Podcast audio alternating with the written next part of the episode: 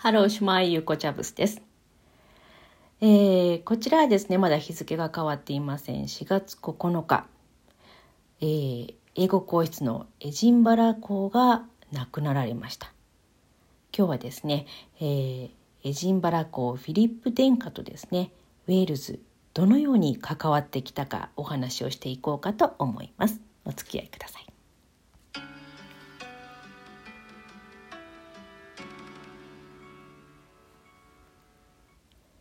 毎日コツコツウェールズ探し、ゆうこチャブスです。すべての道はウェールズにつながるおテーマでですね、えー、ウェールズに関するあれこれをいろんな角度から日々考えたことから などお話ししていこうかと思います。えー、もう皆さん報道でご存知かと思いますけれども英国皇室のメンバーエジンバラ公フィリップ殿下がご逝去されました。エリザベス女王との結婚生活が73年、えー、99歳で旅立たれだったということでですね、えーまあ、結婚生活が73年というのは英国王室史上最長だそうですね。え現在のところですね、まあ、あの葬儀の日程などは伝えられていないんですけれども、え今日はですねどのようにフィリップ殿下がウェールズに関わってきたか、まあ、どのようにですねウェールズに影響をもたらしてきたのかというのをね見ていこうかなと思います。えー、まずそうですねご結婚をされたのが1947年ですねエリザベス女王まだ当時はですね結婚する時は、えー、女王ではなかったんですよね、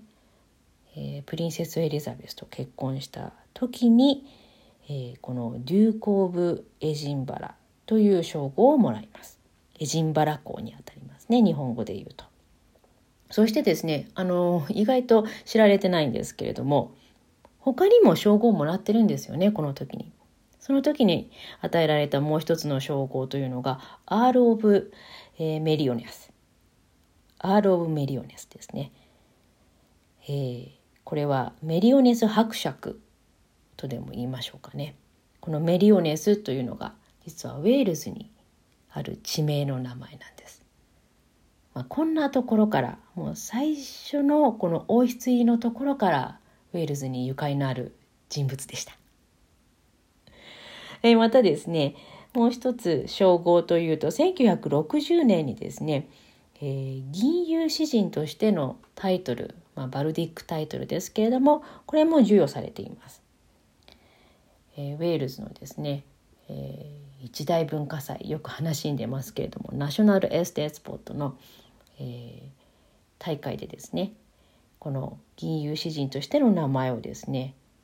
授与されています。それが、えー、フィリップ・メイリオネス。はい、あのアーキドルイドだからその銀融詩人の一番偉い人ですよねトップよりこの、えー、フィリップ・メイリオネスというのをえー、授与されているもらっているということでここでもウェールズに関するタイトルが生まれています。あとはですねあのデューク・オブ・エジンバラエジンバラ公フィリップ殿下というとこのデューク・オブ・エジンバラ・アワードというのが聞いたことありますかねあの青少年育成に非常に力を入れていた方でもあるんですよね。なのでこのデューク・オブ・エジンバラ・アワードというのがですね、まあ、あの14歳から24歳までのですね青年を集めてこう自然体験運動体験あとボランティア体験と教養体験というのを全部こう盛り込んだプログラムがあってそれを全部あの達成した人に贈られるアワード、うん、え贈られる賞なんですけれどもそれがですね1956年にですね、えー、そうデューク・オブ・エジンバラ・アワードとして創設されるんですけれどもその母体その基礎となったのが実は、えー、北ウェールズのですねアベルドビーにある、えー、アウトウォードバウンドセンターというところなんですね。で実際この設立にもこのフィリップ殿下は関わっている。そしてその後にこのデューク・オブ・エジンバラ・アワードというのを始めた。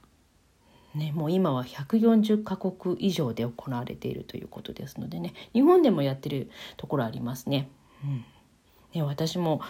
あのイギリスに行った1年目に初めてこの存在を知ったんですけど説明されてもあまりピンとこなかったんですね。今思うとですねやっておけばよかったなっていうふうに思います。そしたらちょっと人生変わってたかもしれない。はい。そしてですね、ウェールズにですね、非常にインパクトを残したイベントにも関わっています。え1958年、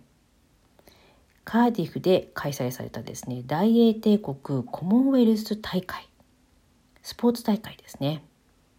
はいまあ、あの当時はですねカーディフなんて小さい町で行われるのみたいな風潮だったようですね。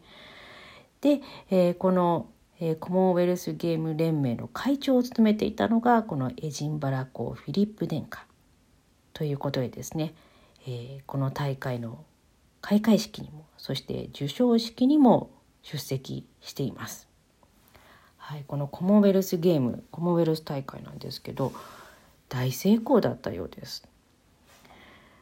えー、35カ国参加でアスリートが1100人出場していたんですね。カーディフのアームズパークでそれぞれが、え競い合うそして観客がですね総勢17万8,000人いたそうです。ね、当時にしてみたら大成功ですよね。そしてこの成功のおかげでですねウェールズという国が、え注目を集めるわけですよね。ウェールズっていう国でやってるんだ。ウェールズの国の首都がカーディフっていうんだカーディフっていうところでやったんだということでですねウェールズそしてカーディフがですね世界に認知され始めたそしてウェールズ自身も国として自信につながっていきまあ後々こうアイデンティティとかね、えー、その後はウェールズ議会設立へとつながっていく、まあ、礎になったイベントでもあります。あとはですねあのネットフリックスとかのあのクラウンとかで皆さん見たかもしれませんけれども1966年の10月21日に起きたですねアベルバンの悲劇、えー、炭鉱の村ですねアベルバンでですね朝地滑りが起きてちょうどその下にあった小学校児童たちが集まっていた小学校を飲み込んでしまった。なので100人以上のですね子供を含めた犠牲者が出てしまう大惨事が起きたわけですけれどもそこにですねいち早く駆けつけたのがこのフィリップ殿下。ヘリコプターでですね駆けつけてまああのエリザベス女王が慰問する前に状況を確かめようということがあったのかもしれませんけれどもいち早く駆けつけて遺族そして救出に当たっている人たちの、えー、元でですね、えー、話を聞いたり話しかけたりしたと。いうことなんですよね。でその後もですねこれだけじゃ終わらせないということでその後も、え、4回このアベルバンを訪れていますことあることにね。えー、そしてフィリップ殿下というとですねあの失言で取り上げられることが多いかなという気がしますよね。うん、あの際どいことを結構言うんです。で最初に取り上げられたあのまあ、公的に言ってしまった失言というのもですね実はウェールズで起こっているんですね。1956年。場所はですね、えー、プラーサ・ブレーニン・マウンテンというところですね、えー、退役軍人の集まりのところに出てきたフィリップ殿下。言った言葉がですね Is everyone here called Jones? えー、ここにいるみんなジョーンズっていう名前なんですか？というふうに言ってますね。あのジョーンズっていう名前がウェールズでは一番よくある名字なんですよね。ウェールズっぽいというか。というふうにねみんなジョーンズなんでしょ？というふうに言ってしまったということですけれども、まあ、実際にはねジョーンズだけでなくてあのウィリアムスとかエヴァンスとかもいたそうです。あとはあのウェールズを代表する歌手のトム・ジョーンズにも出現を言っているみたいですね1969年のロイヤルバラエティショーここでトム・ジョーンズがパフォーマンスを終わった後にですね「えー、What do you gargle with? Pebbles? 」君何でうがいとかしてんの？小石か何か？というふうに言ってしまったそうです。なんて答えていいかちょっと笑ってしまいますけれどもね。まあ、そのぐらいちょっとこう特徴的な迫力のある声だったということですかね、トム・ジョーンズね。うん、なんて答えたんでしょうね、これね。えー、そして、あとはですね、ちょっと時を空けますと、2016年、えー、カーディフ大学のブレインリサーチイメージングセンターのオープニングで、まあ、あの学生たちにですね、話しかけて、みんなウェールズ語が話せるということで、えー、思わずですね、フィリップ殿下も You must have really good brains to speak Welsh じゃあもう君たちウェールズ語が話せるぐらいすごくいい脳みそを持っているんだね というふうに言ってしまったようですけれどもね。うん、まああの実際にですねウェールズ語とか多分非常に興味があった方だと思うんですよね。のねバンガーの大学で学長も結構長い間務めていましたね。また、えー、チャールズ皇太子にですねウェールズ語を習うように強く進めたのも、えー、フィリップ殿下というふうに言われています。